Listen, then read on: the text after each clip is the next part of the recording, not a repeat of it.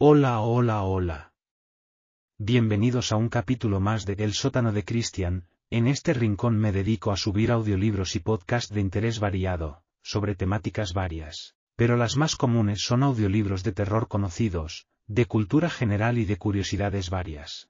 Últimamente me está gustando más hacer podcasts sobre temáticas de cultura variada que audiolibros, espero que no os moleste a los que os gustan más los audiolibros. En este podcast vamos a hablar sobre el rancho Skinwalker, uno de los lugares más conocidos del mundo ufológico, famoso por los innumerables avistamientos de ovnis, y ojo, también se han visto otras.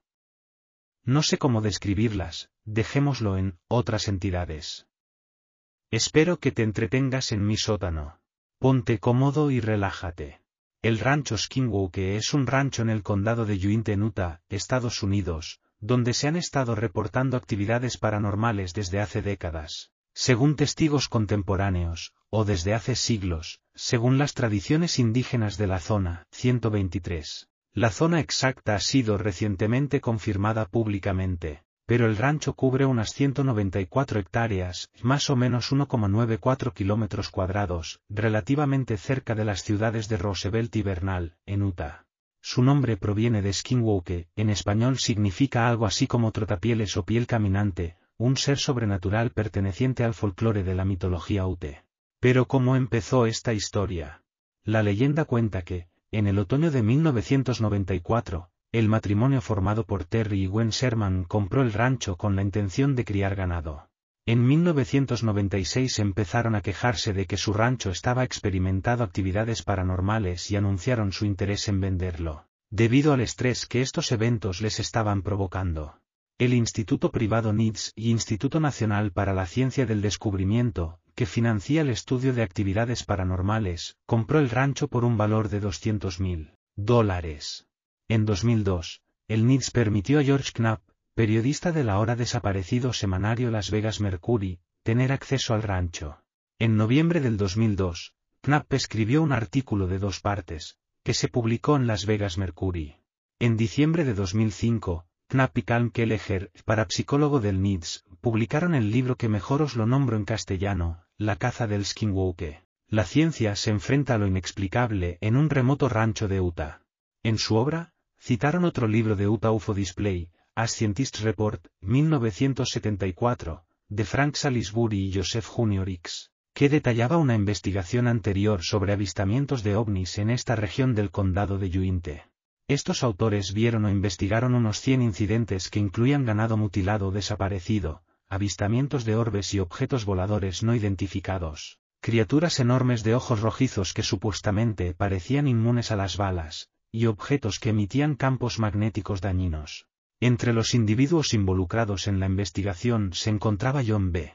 Alexander, un coronel retirado del ejército estadounidense que calificó los esfuerzos del NIDS como un intento por obtener datos concretos utilizando un enfoque científico establecido. En diciembre de 2006, Steven Raing, locutor de radio de Utah, aseguró haber visitado el rancho. Posteriormente publicó fotografías que afirmó eran del rancho y publicó en línea, con enlace a Google Earth, la dirección del lugar. También fotografió huellas no identificadas en la nieve cerca del rancho. Según Raing, cada huella medía 43 centímetros de longitud. Reportaje de la actividad. La actividad en el rancho Skinwalker se ha estado produciendo desde hace varias décadas, con periodos de mayor actividad, alternados con periodos de relativa calma. Muchos de los fenómenos más raros eran de carácter transitorio, a veces ocurriendo solo una vez, o durante un par de semanas, y luego desaparecían para siempre, lo cual ha dificultado el trabajo de los investigadores. El modelo exacto de actividad en el rancho ha sido de difícil identificación, debido al secretismo de la NITS.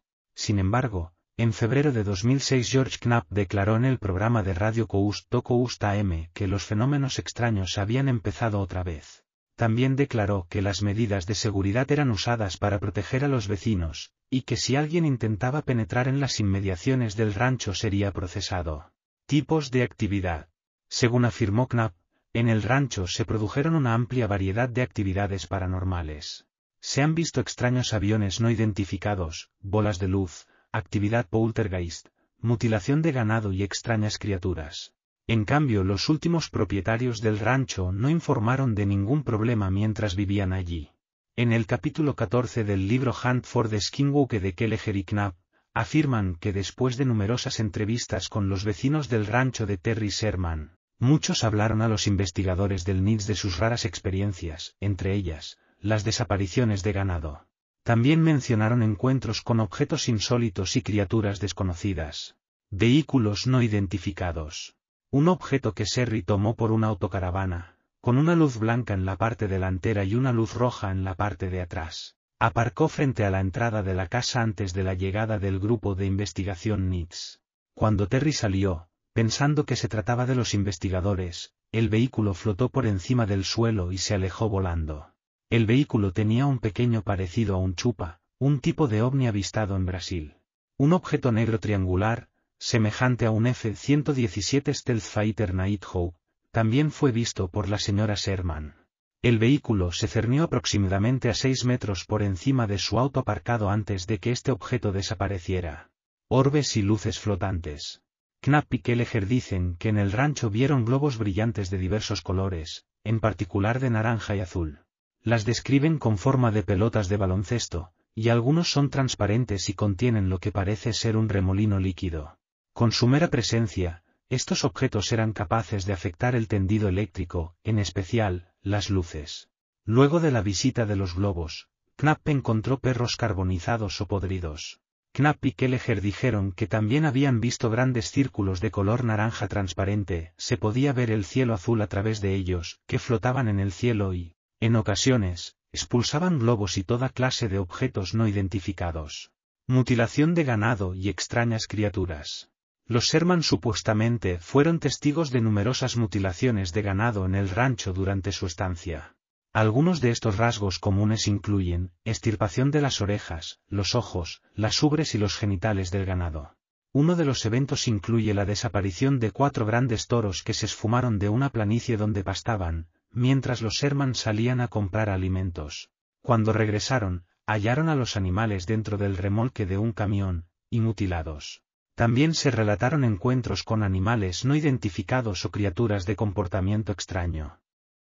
En algunos testimonios, las criaturas parecían perros o hienas. El primer día de estancia en el rancho, los Sherman tropezaron con un gran lobo. Cuando el animal intentó capturar a una ternera, el señor Sherman y su padre empezaron a golpearlo para que lo soltara. Como esto no surtió efecto, le dispararon a bocajarro con un calibre 357, pero el lobo siguió aferrado a su presa. Tras otro disparo, el animal la soltó y se les quedó mirando con aparente calma. Tras una nueva ronda de disparos, el animal terminó por irse. Asombrosamente, ninguno de los hombres vio señales de sangre o de heridas en el animal. Siguieron sus huellas durante una milla antes de que el rastro terminara súbitamente, como si el animal se hubiera desvanecido en el aire. Otras criaturas, incluyendo lo que parecían ser un Bigfoot y una entidad desconocida, semitransparente, han sido vistas en la propiedad. Actividad Poltergeist. Se han descrito actividades poltergeists dentro de la casa de los Sherman y en los terrenos de la propiedad. También describieron fuertes golpes de puertas abriéndose y cerrándose en medio de la noche, objetos de la casa que desaparecían de un lugar y aparecían en otros. Los Sherman también hicieron un reporte sobre extraños sonidos de maquinaria pesada y voces bajo tierra. Alteraciones del terreno. Dentro del rancho también se reportaron otros fenómenos extraños, como residuos inexplicables de suciedad, hierba y hielo. También se informó de la aparición de círculos en los cultivos y de pasto que se iluminaba por las noches. Extrañas apariciones. Explicaciones planteadas. Diversas explicaciones han sido propuestas para explicar los extraños fenómenos en el rancho. Algunos afirman que los informes son un engaño por parte de la familia Sherman, con el apoyo del grupo de investigación NIDS y de los reporteros locales.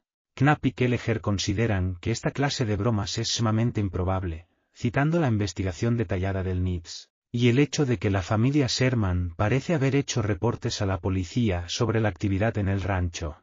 De hecho, la familia aseguró sufrir dificultades financieras debido a múltiples muertes de ganado. También se ha pensado en la posibilidad de alucinaciones o delirios. George Knapp y Kelleher argumentaron que esto podría ser cierto en algunos de los acontecimientos ocurridos. Otra explicación es que el rancho pueda ser una zona de pruebas militares con tecnología avanzada de Estados Unidos. Sin embargo, como notaron Knapp y Kelleher, esta explicación no explica totalmente todos los fenómenos relatados en el rancho.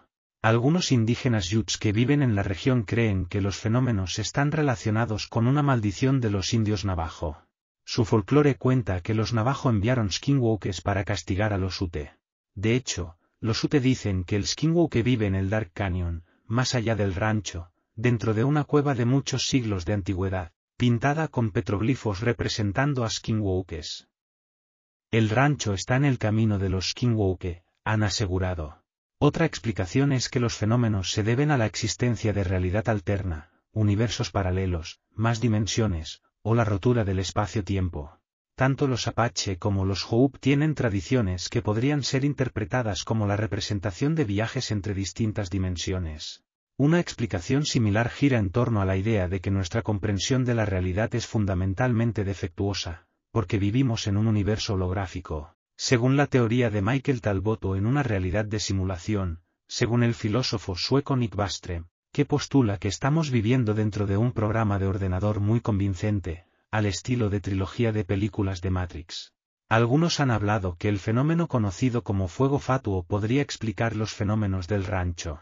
El hecho de que la cuenca de Yuinte sea la única concentración de gilsonita conocida, también conocido como Wintaite o Wintaite, puede o no tener alguna incidencia en esto. Sin embargo, el alcance y la complejidad de los fenómenos debilitan esa explicación. Me encantan estos temas, no lo puedo evitar. No puedo evitar pensar, que es imposible que solo exista lo que cuentan en las televisiones y noticias, es imposible en mi cabeza. Si este capítulo veo que tiene bastantes visitas, seguiré de vez en cuando con estos temas, sin duda alguna. Bueno. Si te ha gustado este podcast de El sótano de Cristian, te animo a que te suscribas a mi canal, y así cuando suba un nuevo podcast, tu móvil te avisará. Hasta la próxima.